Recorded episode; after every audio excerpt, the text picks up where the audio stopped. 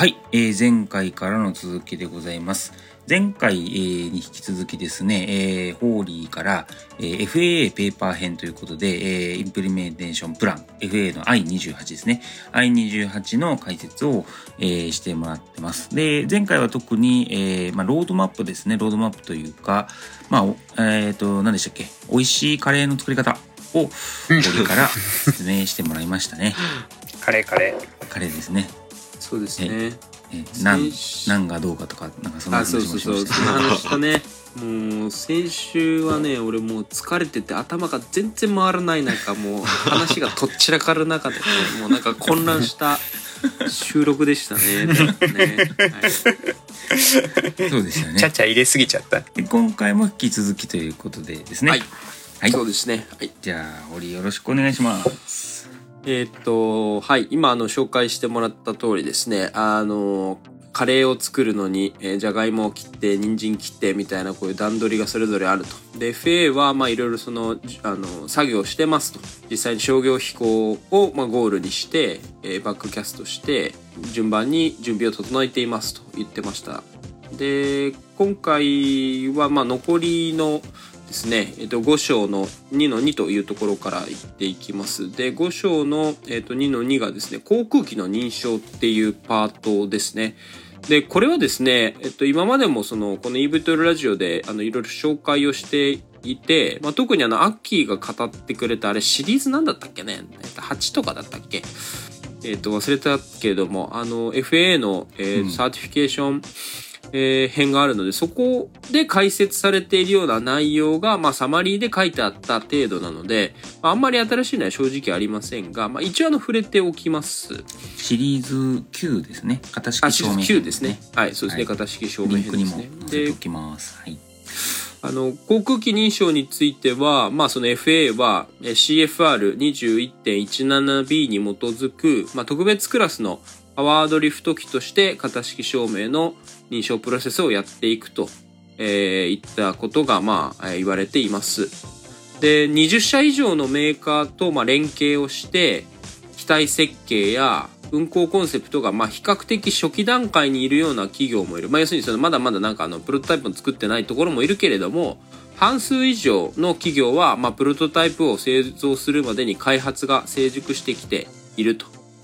で、まあ、明確な認証要件と、まあ、適合条件を示すための作業にも FA としては現在取り組んでおり、この EV トールのそのコアになるような電気推進、バッテリー、それから水素燃料電池システム、で、高度に統合された分散型推進システム、で、まあ、自動化、えーそれからまあ VTOL 機能といったまあ航空技術に関する、まあ、その最新のですね、まあ、VTOL、EVTOL ならではの航空技術に関する認証ができるような体制をまあ整えていっていますといったことを言っています。それから、まあ、EVTOL の大きな特徴としてある騒音なんかにも触れられてまして、FA はですね、まあ、その航空機騒音から公衆の健康と福祉を守る責任があると。えーこの責任には、まあ、必要に応じて規制をしたりだとか騒音基準を示すような、えー広範囲な権限が含まれています。で、えっと、FA にはその航空機に一定の騒音値規制をまあ遵守させることで、個々の航空機が発することができる、まあ、騒音レベルを規制してますと。で、これらのまあ制限値に関する基準は 14CFR パート36というところにまあ記載をされていて、まあ、現在のところこの騒音認証のために、えー騒音認証してくださいといった EVTOL1 機については、えーまあ、既存のですね、えー手順で、まあ、適用できるよねというふうな判断をしていますが、まあ、他の申請もまあ今来ていて、まあ、それらがまあ結局今の既存の評価で問題がないかというのをチェックしていますというところまでが、まあ、航空機認証の中に書いてあります。まあなんかあの、多分20社以上とまあ連携してるとか、まあそんなところはあんまりまあこれまでなかったかなと思うので、まあうん具体的な数字を言ってるのは一つ特徴かなと思いますかね。はい。続いてちゃっていいですか？今日はチャチャ入れがほぼないですけど、あら、いやまあここもねそう前に解説した内容じゃあ内容だからね。そうだよね。まあそうはいじゃあさらっとね。流しますね。で、次ですね。えーっと、こカレーでしカレーで例えるとどういうことだ？航 空機衣装がやっぱりメインだからね。ね。肉、肉なんじゃないかな。うん、メインはメインね。メインは肉じゃない。うん。肉メインは英語ランク。英語ランク。うん英語ランクが終わったとこですね。次ですね、じゃがいも。牛肉派ですね。皆さん。皆さん牛肉派です、ね、僕チキン派なんですけど。あ、チキン派。あ、そうそういう話じゃない。チキンもうまいよね。チキン派か。そうか、そうか。あれ前回ほすき家のホロホロチキンカレーの話しましたっけ？あれしたっけ、うん。えーカットしたかな松屋の話もしてたよ。あ松屋のあれゴあゴロゴロチキンカレー。うんいや松屋に10年ぶりぐらいに行ったらめっちゃうまかったみたいな話した気がするな。したした。うんいやそうね。ゴロゴロゴロチキンカレーが確か松屋だったかな。あでホロホロチキンカレーが好きやったかな。そうなの？似てる。似てるね。対抗してんのかな。いんですよ。はい、うん。次行くよ。はーい。じゃあ次ですね、あの空域、それから交通管理系ですね。で、ここはですね、まあ、あのーセクション4のところですね。だから、前々回ぐらいのエピソードで、まあ、割とあの、言ったのかなと思うので、まあ、簡単に触れるだけにします。まあ、結論としては、その、えーっと、まあ、何も変わらないっていうやつですね。あの交通管理については、まあ、EV トール機は、まあ、ジェネアビの機体だとかドローンが、まあ、これからその、空域にですね,、まあ、どんどん増加していくでしょうと、まあ、だからその統合して管理をしていくことを想定していますが2028年までだと、まあ、基本的には EV トールはパイロットが登場して、まあ、VMC いわゆる有視界飛行条件の中で、まあ、VFR で飛行すると予想されているのでえー既存の交通ルールを守ることとなるので、えーまあ、他の、まあ、いわゆる小型飛行機回転翼機と同様に扱われますと。で飛行ルートとかについても既存の VFR ルートをま利用したりするものの、まあ、量的なニーズ、まあ、つまりそのいっぱい飛びますとか、まあ、特定のニーズによっては特別な運用も検討しますよという可能性は示唆をしていますと。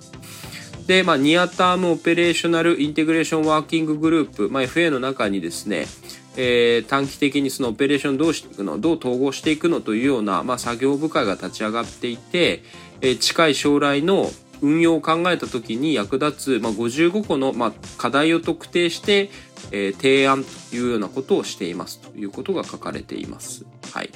うんまあ、何もしてるわけじゃない、あ、えっと、なんていうかな。まあ、今のまま FA としては、まあ、今のまま飛んだよねと。ただ未来のことを考えて、まあ、いろいろやってるよっていう、まあ、そういうアピールですね。はい。いいですか？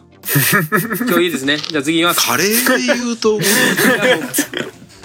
次行きます。あこれでもちょっと真面目な話なんあ、ですけどそうそう。はいはいはいはい。これあのあれだよねえっとえっと AAM コリドーが2028年までに設置される計画は今のところないけどねみたいなのがあ、そうですね。そうです、ねそうです。そうですありましたけど、はいうんえっとそれは引き続き状況は変わらずで変わらないですね。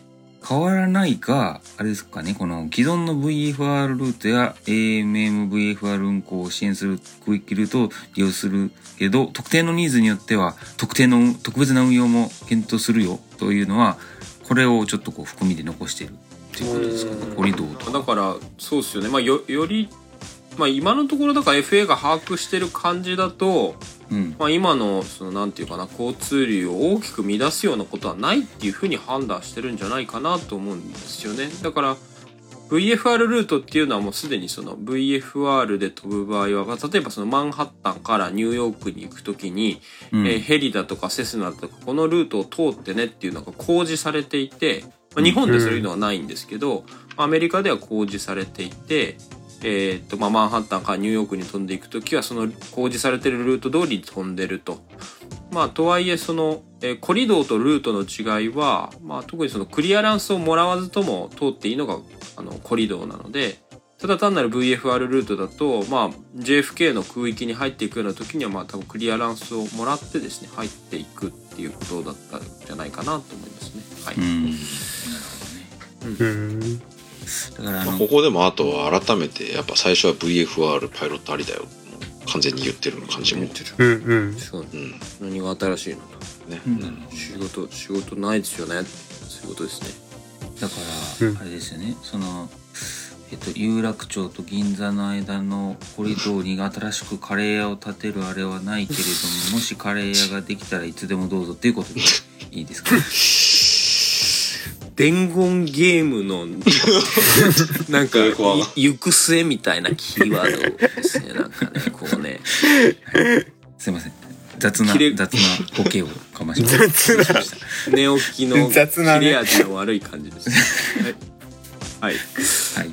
でえーっとですね。でインフラが次ですね。でインフラはですねそのいわゆるこの EV トールの中で、まあ、機体とか、まあ、機体はちょっとそのパワードリフトにはなったものの、まあ、他飛び方は全然変わらないとただあのインフラについてはやっぱりその新しいものが必要になるよねとかいうことは言っていて FA としてもいろんな対応をしてきたっていうアピールが結構いろいろ書いてあったのであの紹介をしていきます。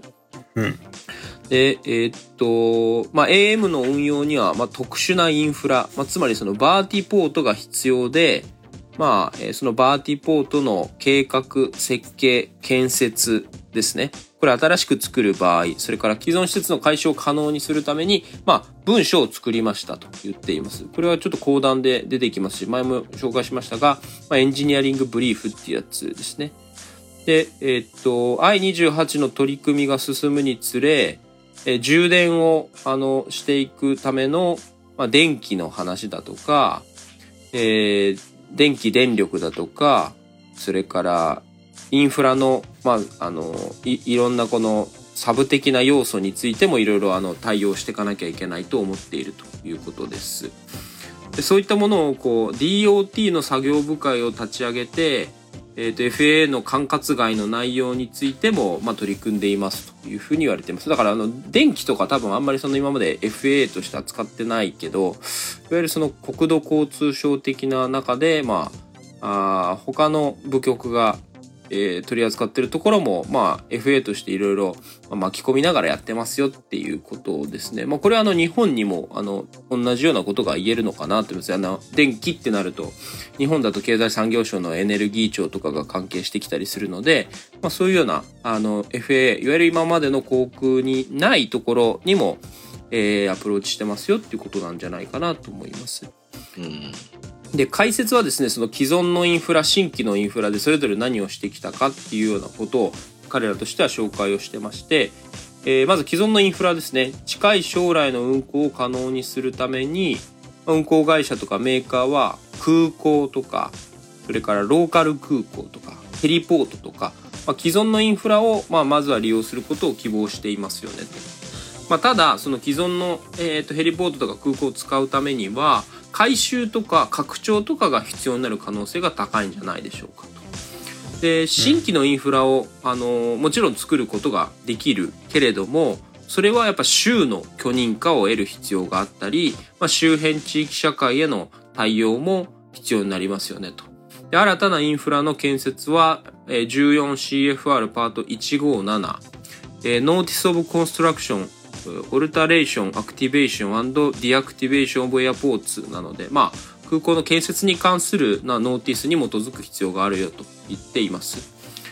で彼らはこれまでですね実はそのフェーズを3つに分けて、まあ、いろんな調査検討してきたと言っていまして、えーっとフェーズ1では2021年前後ですかねえーっと AAM 機の予備データをまあ入手して調査を行って、まあ、いろんな製造メーカーとか運航事業者と交流をしましたと、まあ、その結果として22年の9月にエンジニアリングブリーフ105、まあ、バーティポート設計指針をあの発表しましたと言っています。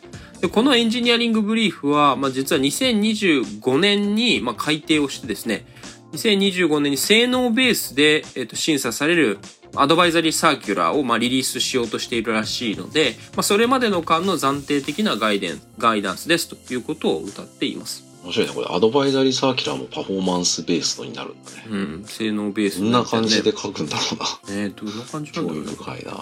で、えっと、フェーズ2ですね。で、フェーズ2は22年夏にはまあ完了しましたと言っています。えー空港の中とか、空港の外、都市部、農村部、のいろんな vertiport 環境を分けた、まあ、えっと、シナリオをですね、まあ、6つぐらい含めた、6つの仮想 vertiport 場所を対象として、まあ、到着と出発の着陸帯の占有時間を分析したり、えーレイアウトをまあ作成をしましたと言っています。これはなんかあの、 vertihub、vertiport、vertistop みたいなペーパーが一部出てたりするんですけど、それのことを指してるのかなと思います。で、23年1月に開始したフェーズ3では、eVTOL の企業とのシミュレーションや、えー試験を、まあ、やり始めていますと。やり始めようとしていますということを言っています。でシミュレーションは何をしようとしているかというと、着陸の精度、それから侵入や離陸のプロファイル、それからローターの、まあ、ダウンウォッシュとか、そういった影響、えータクシング、まあ、こういったものを、まあ、実地の運用試験も行いながら評価をしようとしています。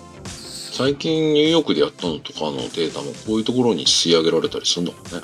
これはねなんかあの最新えっと最近それこそジョビーなんかが着陸に関するダウンウォッシュの検査を試験をしましたみたいなツイッターとかでえ発表してたんだけどまあこういったものをまあまさにやっているっていうことなんじゃないかなと思いますね。なるほど。うんで FA はまたそのエネルギー省ですねと、まあ、省庁間協定を結んでおり航空機の電動化がバーティポートだヘリポートだ空港の電力網にどんな影響を与えるかを調査しようとしています。でこれはこう結局バーティポートの充電要件だとか充電ステーションに関連するまあ何らかのこのハザード危険とかサイバーセキュリティとか、まあ、そんなことを検討する予定だし、まあ、さらには消火設備とか中期するニーズ標識マーケンママーキング照明なんかについても照明とライティングですねについても今後調査検討を行おうということを言っていますのでまあなるほど。パーティポートについてはやっぱり新しいインフラだったりするので、まあ、どんな期待になるのかというのを、まあ、連携しながら確かめていってますよということが、まあ、書かれてきています。はい、うん。やっぱ充電ステーション結構食っちゃうのかな電電力。食うだろうね。その、エネルギー的にどう、まあそうだな、エネルギーもパワーも両方多分今までにない。うん。まあそれこそ EV とかよりもさらに巨大なバッテリーを積んでるからね。だよね。エネルギー的にもパワー的にもすごいのを引くだろうから。まあ、ただの系統から引いてきたやつで足りんですかとか、まあ、それこそね、その、例えば今存在するヘリポートのブレーカーみたいなもので対応できるような。電流レベルじゃないだろうから、なるほど、まあね。何かしら新しい設備はやっぱりいると。それが一体どの程度のものなのかっていうのを実際の機体を使うなりして考えますよっていうことなんだろうね。で、まあその引く電流のレベルによって、じゃあどういう消火設備が必要なんですかとか、どういう安全対策が必要なんですかってやっぱ変わってくると思うから、うんそういうのを実際に開発されている開発中の EV トールを使って考えましょうっていうことなんだろうね。つまりあれですよねカレーで言うとうん？今までは多分あのラーメン屋にいたこう寸胴ぐらいのこの火でね寸胴ぐらいな感じで火をこうバーってやってたけどもうそれじゃ足りんと大容量になったと、うん。あの芋煮の河原でやるものすごいでかいぐらいの 鍋になるからもう火が足りません専用のガスが必要ですみたいなそういう研究結果が必要になるかもしれないうん なるほどね。まあでもそうだよね。まあそれこそオール電化に変えますみたいな話なんだね。IH か。ってことですよそうそう。私、今、圧力鍋の話をしようかと思いましたけど、やめとき 料理、料理でどんどん料理対決発展していくんだね。まあでもあれだよね。うんこれ結局さ、今実際その、ちゃんとそう、こういう試験に供せるような機体って、まあジョビーの機体ぐらいしかないからさ、ああ、そ。のジョビーに合わせてこういうものは多分、まあ合わせてっていうか、まあジョビーが、まあ最初のある意味基準みたいになっていくっていう意味ではやっぱ先行者利益あるんだろうなって思う。でもでかいね。でもチャージャーとかだとベータとかもさ結構いろいろやってるよねそうだね、うんチャージャーは今そのジョビー陣陣営ってことでもないけどジョビー企画とえアーチャープラスベータ企画で大きく分かれてますね。うそうだよね。うんジョビー側はそうなんだよね。ジョビー側はなんかあるネット情報によるとその充電しながら冷却する設備もいるみたいなね。こう充電で電気流すのと同時に水も流しますとかうんちょっと特殊な企画でやろうとしててそれを使うことですごくハイスピードに充電できますとかってやろうとしてるんだけどアーチャーとかベータはもうちょっと、まあ、普通というかその電力だけでやるとかまあちょっと企画が分かれてきたりとかっていう話もあったりするよね。去年の11月ぐらいにね、公表してたりするよね。うん、そういうのもねそのこういう FA が、まあ、いろんな EV トルの機体を使って地上側の設備ってじゃあどういうの必要なのっていうのを議論する中できっと考慮されていくんでしょうね。なるほど。うん。それはあれですかねあのだからこそそのアドバイザリーサーキュラーが出る時はその性能ベースうん、じゃないと、パフォーマンスベース？うん。ああ確かに。ことですかね。うん両方受けれるようにはしとこうみたいな。どそういうことでもないか。アドバイザリーサーキュラーがその対象とするのがそのいわゆるそのポートの設計基準なのであればうん。まあそのサイズとかいやそうですよ着陸体のその大きさとか、うん。制限表面って言われるその上に来る空域だとかがどれぐらいのサイズになるのかとかっていうことなのかなと。まあさらにまあもしかすると確かに電気としてなんだろうねカテゴリー ABC みたいなのができて A タイプだったらこれぐらいのまあで電力電圧電流が必要ですみたいになるのかもしれないよね確かにね。そうだね、確かにね。今のそのバヘリポートのアドバイザリーサーキュラーは、えっと、地上の投下の設計のき設計の基準というか地地上の投下に関する要求そのひ光で、うん。あのライトに関する要求とかも入ってるし確かその消火設備みたいなのもあったような気がするんだよな。その既存のやつ。うん。ごめんちょっと曖昧だけど。夜間運用できるかできないかとかそういう話。うん。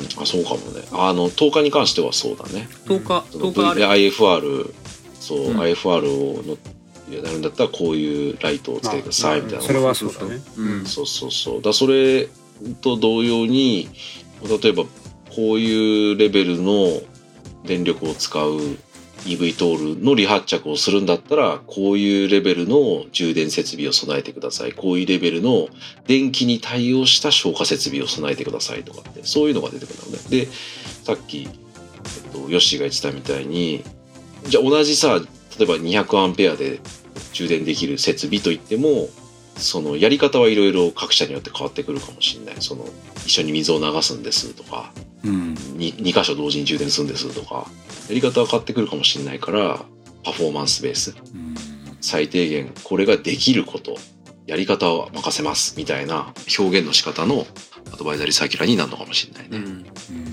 これ興味深いですね。ね。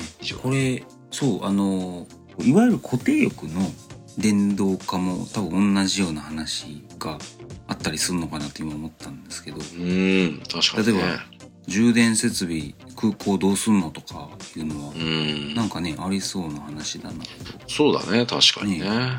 うん。確かね、家庭用電源でいいのかそれともいやこうこういうその充電設備がいるのかとか。なんかね。確かに確かにそうだね。いろいろ。空港に関するアドバイザリーサーキュラー読んだことないから分かんないけど多分あると思うんだよね。うん。なんかちょっと今の話で思い出したんだけど、こと日本においてはちょっと関係はあんまり EV 取るとはないんだけどさ、結構地方空港とかでアブガスのタンクをこう、もうアブガスを供給できないようにする動きが結構あって、アブガスっていうのは航空用ガソリンのジェット A1 じゃん。だからセスナとかそのピストン機。えあー、ー乗り入れがそうそうできる空港っていうのが結構だんだん減ってきてるんだよね今。いへええなんでえややっぱアブガスの需要が低いからじゃない？うん。どうしても。まあ維持すんのもねお金かかるだろうからね、結局もう個人向けのピストン機しかないしっていう感じで。うん、なんかああなるほど。そういうのとなんかちょっとに似てるじゃないけどちょっと今思い出した。そうだね。そうすまあその地上設備によってその降りれる場所がこう限られていくみたいなことがそうそうそうそうそうそう。起きてくるんだろうね。そので、うん。電気だったら電気設備がないと降りれないし、まあ給電できないからね。アブガスはね、そうだね、確かにね。アブガス？アブガス。アビエーションガス。ああ、そう。あ 何何何？あアブガスって何の略だろうと思って、こう、危ないガスみたいな。危ないアブデカ？アブデカ？アブガアブガスって言うんだ。へえ、みたいな。アビエーションのヒューエルの。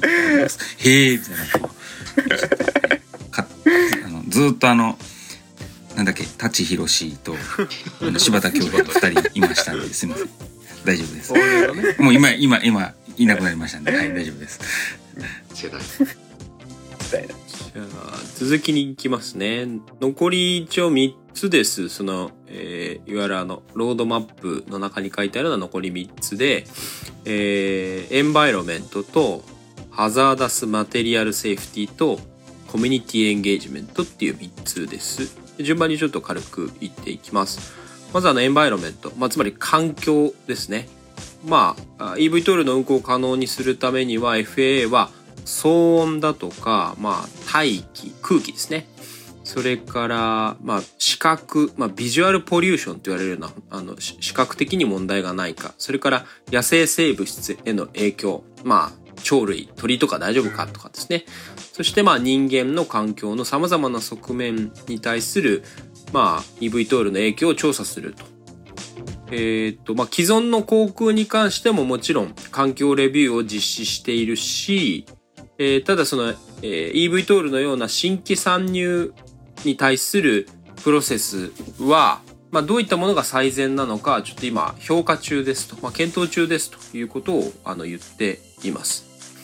それから課題としては、その、えっ、と、インフラに関する環境要件は、まあ、まだなんか FA のどの部署が担当するのかっていうのがま決まってないようで、まだちょっとそれが課題だというふうなことを言っていました。それから、まあ、騒音とか排出ガスの影響を分析するためには運行データが必要だけれども、まだまだその実機含めて飛ばしているデータが集まってないので、まあ、これからですね、みたいなことが書かれていたのが環境面です。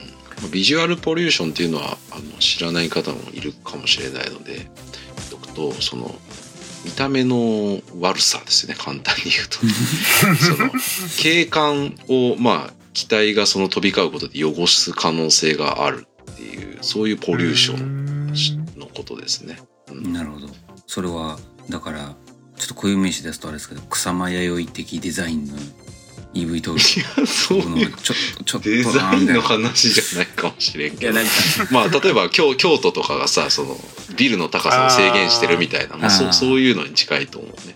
コンビニの看板が茶色みたいなやつ。ねそうそうそう。その周りをこうじゃあ今まではねその場所は機体は飛んでなかったところをこうブンブン飛んでいくとまあうん。目障りだよねって話だよ。ねなるほどね。環境にちゃんと調和した感じの濃い茶色にしてくださいとか、そういうことですね。そうそう。まあ色でね解決できるんだったらそういう方向性もあるかもしれない。あと頻度とかもあるかもしれないよね。そうだね。1時間に3回ぐらいだったらなんとかなるけどなんか2分おきにうんバンバンバンバン飛ばれたらもうちょっとややこしいみたいになるかもしれない。うんそうだね、うん。うん周りがねオフィスビルとかだとやっぱり目の前をブンブンブンブン飛ばれたらちょっととかねそういうのもあるだろうしね。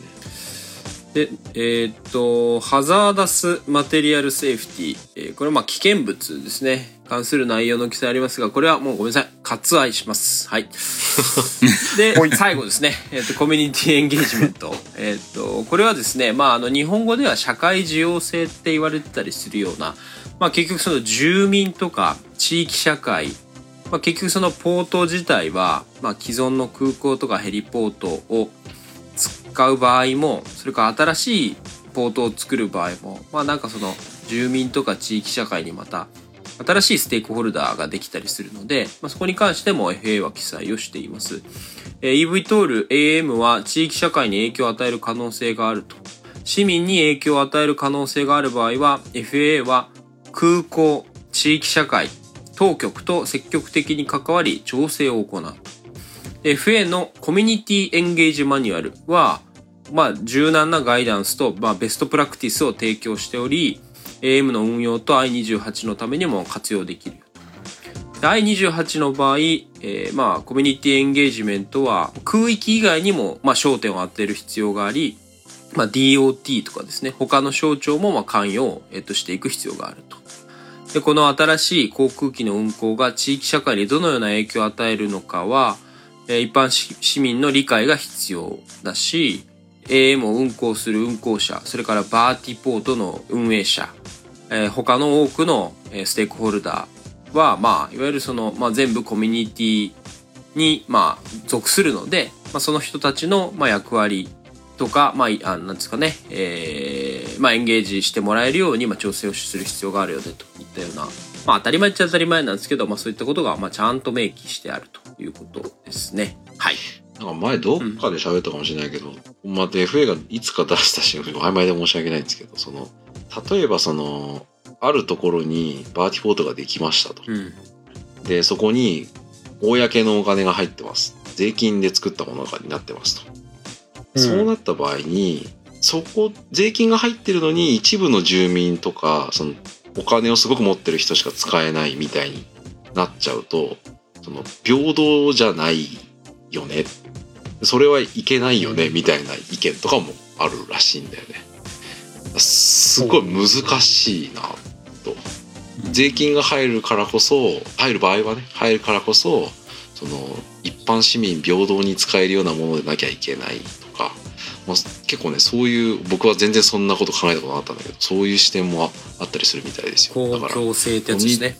そうそうそう難しいよねなんかねサービスをする側としてはさなんかまあねお金持ちでもいいからまあ乗ってもらえば売り上げは立つけど、まあ、そのインフラ公共インフラっていう観点で考えると単に一部の人の利益だけのためじゃやっぱダメだよねとかまあなんか結構ねそういう複雑な議論もあるみたいですねここは、うんコミュニティエンゲージメントっていうのはね。まあ確かにね公的資金収入数はなんとなくイメージはつきそう。ということで、まあ、えっ、と、一旦、あの、FA がですね、各項目に対して、まあ、どんなアクションを今までしてきましたかと。あの、まあ、何も変わらない、何も変わらないとは言いつつも、えまあ、ちゃんとその、新しくなるところはあるわけで、まあ、そこに対して、こう、えーっと、アクションしてきたっていうのが、まあ、見えたと思いますよと。あの、まあ、網羅的にやってますよみたいなのが、あの、よく分かったのかなと思います。はい。で、えっ、と、いよいよその I28 のペーパーの最後の章ですね。えっ、と、ここをまあ少し最後見て、えっ、と、このシリーズの、えっ、と、終わりに入っていきたいなと思っています。で、最後の章は AAM、Evolution Framework という、まあ、この、いわゆる検討のフレームワークの内容をおさらいして、最後終わっていきます。ちょっとまあ、かいつまみながら、えっ、と、読んでいきますね。えーっと、AAM の運用を支援するためのこの FA のアプローチは、まあ空域を管理する規制だとか技術だとか、こういったものに対する段階的な変更と、まあ、進歩をもたらすものだと。でこの、えっと、アプローチは安全性を確保すると同時に、まあ、効率性と革新性を、えー促進することを目的としており、運用のテンポが増すにつれ、まあ、つまりその飛行機がどんどんどんどんこの頻度高く飛ぶことにつれて、より高度な、えっと、インフラが必要になる。あの、充電だったりだとか、どこにスポット入れだとか、えーちゃんとその空域管理しなきゃいけないとかっていう、あの、頻度が増えればよりその高度な支援が必要になるっていうそういう意味ですけれども、それに従って規制だとか、えーそれをやっていくプロセスも、まあ順番にこう、えー引き上げていかなきゃいけない。えっ、と、まあそういった継続的な、まあ、進化が、まあ必要になりますと。で、FAA は AM の航空機が、まあ、空域に完全に統合されて、まあ、近い将来、えーまあ、従来の航空機と並んで運用されることを可能にする規制づくりに取り組んでいます。FA と産業界は、まあ、航空機や交通管理システム、まあ、通信ネットワーク、まあ、自立飛行機能など AM の運用をサポートするために必要な技術を開発しています。最後に FA はパイロット、航空管制官、その他のステークホルダーに新しい手順や規制に関する訓練を行うなど、まあ、AM の航空機が、え空域にですね、安全に、ま、統合されるように、新しい運用の枠組みの確立に取り組んでいますという、アピールをした文章で最後は終わっています。はい。そんな感じですかね。まあ、だらだらとそんな内容がですね、産業界。と一緒にやってるよとかというのが書いてありまして、まあ、まとめるとですね3回4回にわたってあのお伝えをしてきましたけれどもあの基本的にはそのまあ既存の J ナビの仕組みにこのまあ EV トールが入っていくと。まあ、とはいえ、えっと、インフラ面それから交通管理面で、えー必要なことはまあ用意をしたし2028年までにまあ立ち上がりのフェーズでは、まあ、あのまあ、ゆっくり見守りながら、まあ、その後の運用の頻度がどんどん高くなっていったり技術レベルが高くなっていくことに関しては、まあ、準備をしていますよといったようなことが、まあ、このペーパーから感じれるのではないかなというのが、まあ、私の感想ですね。はい。ということで、ペーパーの解説は一旦以上でございます。なるほど。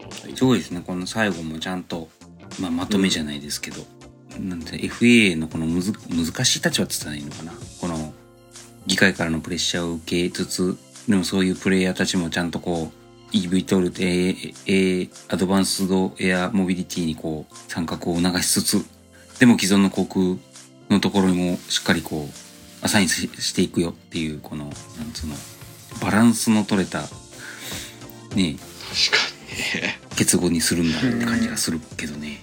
難しいよ。ね、うん早くしろ早くしろって言われるけどね。なんかそれで事故が起きたらうん。何やってんねんって言われるし、そうだね。既存の飛行機の人たちからするといきなりね、AM だけなんかじゃあ特別なことやったらなんでやねんって言われるし、もうじゃあどうしたいですか？じゃあもうこのまま行きます。みたいな。今まで通りで頑張ります。みたいなでも今まで通りの枠組みの中で飛べるぐらいの性能はあるってことだよ。根本的には。んまあ、逆にそうじゃないものを安全だと言い言うことが今はできませんってできいうませんって感じだよね。よね。ううんん。特別扱いをできる理由がありませんっていううん感じな気がしますね。うんでまあそこからスタートしてちゃんとあの官というか FA 側も民間側もコミュニティ側もみんなでこう実績を積んでいったら、うん。まあ、そこからまた違うことが起きていくかもしれないよねぐらいな感じな気がしました。いいですか？最後カレーの話しとかなくていいですか？ねえ。じゃない？もううまく煮込んで出来上がったってことで。確かにね。だからカレーで言うとあれですね。あの2日目以降が美味しいというように2028年にはすごく美味しくなってるはずだということで。そういうことですよ。あちそういうことでどうですか？よろしいんじゃないですか？カレーシリーズでしたね今日はね。はい。そうだね。そうだね。うん。カレーシリーズで。カレーシリーズだったね。まあというところですかね。うん。はい。これでシリーズ完結かな？そうっすね年末年始をまたいでうん FA のコノプスから紹介してきたシリーズは一旦終わりですかね、はいそうですね。じゃあ、えーっと、本編の方、FA ペーパー解説編の本編の方はこれで終了ということで、じゃあエンディングいきますかね。はい。はい。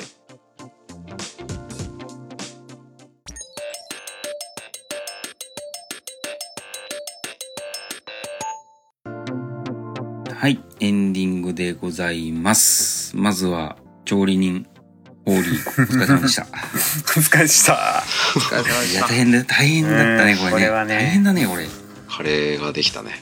そうだね超大作だよ。うん。うんまあでも分かりやすかった、すごい。その、うんやっぱり言葉がねあの誰向けに言うかってね、すごい大変だよね。言い換えるのがね。あ二重のやっぱり難しさがあってこのあの英語で書いてあるやつをその機械翻訳かけてそのまま読むだけだとなかなかやっぱり理解しにくいし、うん。それをうまくね縮めたり分かりやすく解説したりしながら読むんだけどそれでもなんかやっぱりね分かりにくかったりするからね、うん。ペーパーはもうしばらくやりません! あ。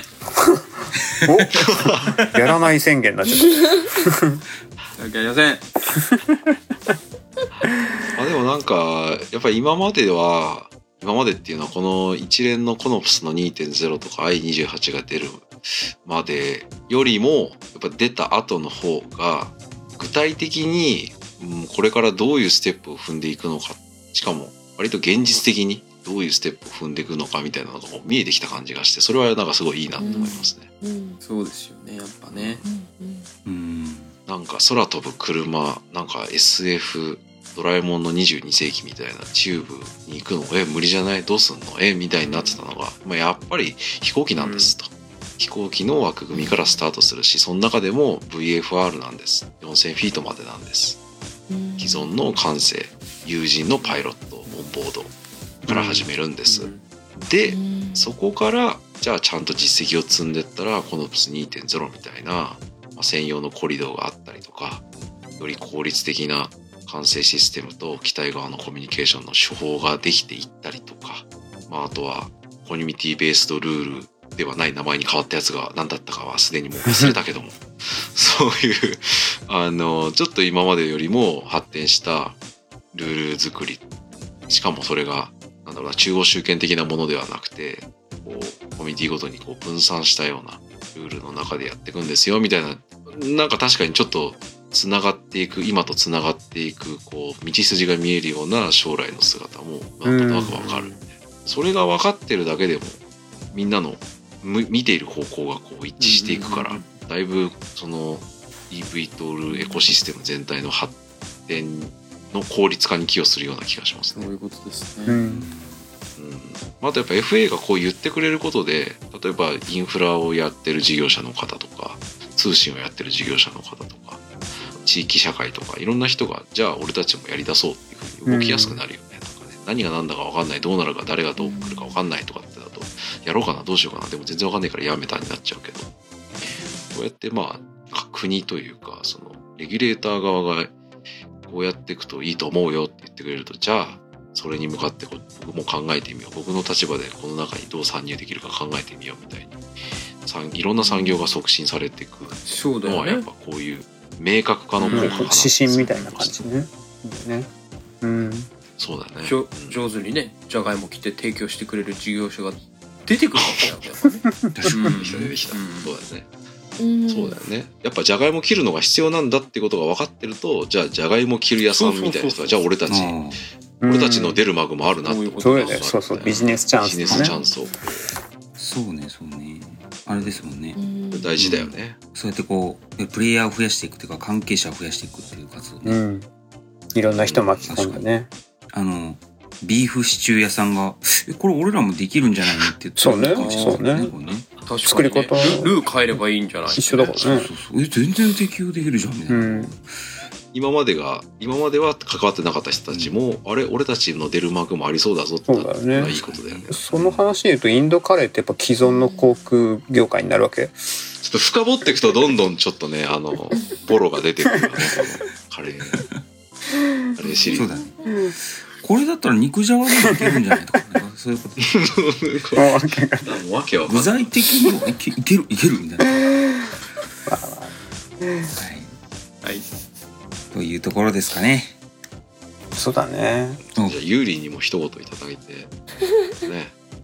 あのー、なん電動航空機はシチューですか？じゃあ締めましょうか。すいません。すいません。はい。はい。というところで、じゃあ、えっ、と、長きにわたりですね、超大作ですね、FAA ペーパー解説編は、あーこれで終了ということですね。はいはい。はいじゃあ、またじ次回のシリーズは、企画で決めましょうかね。ですなはい。では、はいえー FA ペーパー解説編ということでは、これで終了ということです。はい、皆様、お疲れ様でした。ありがとうございました。ありがとうございましたありがとうございましたありがとうございましたバイバイで締めるの忘れありがとうござた。いますまあいいや。バイバイバイバイ。はい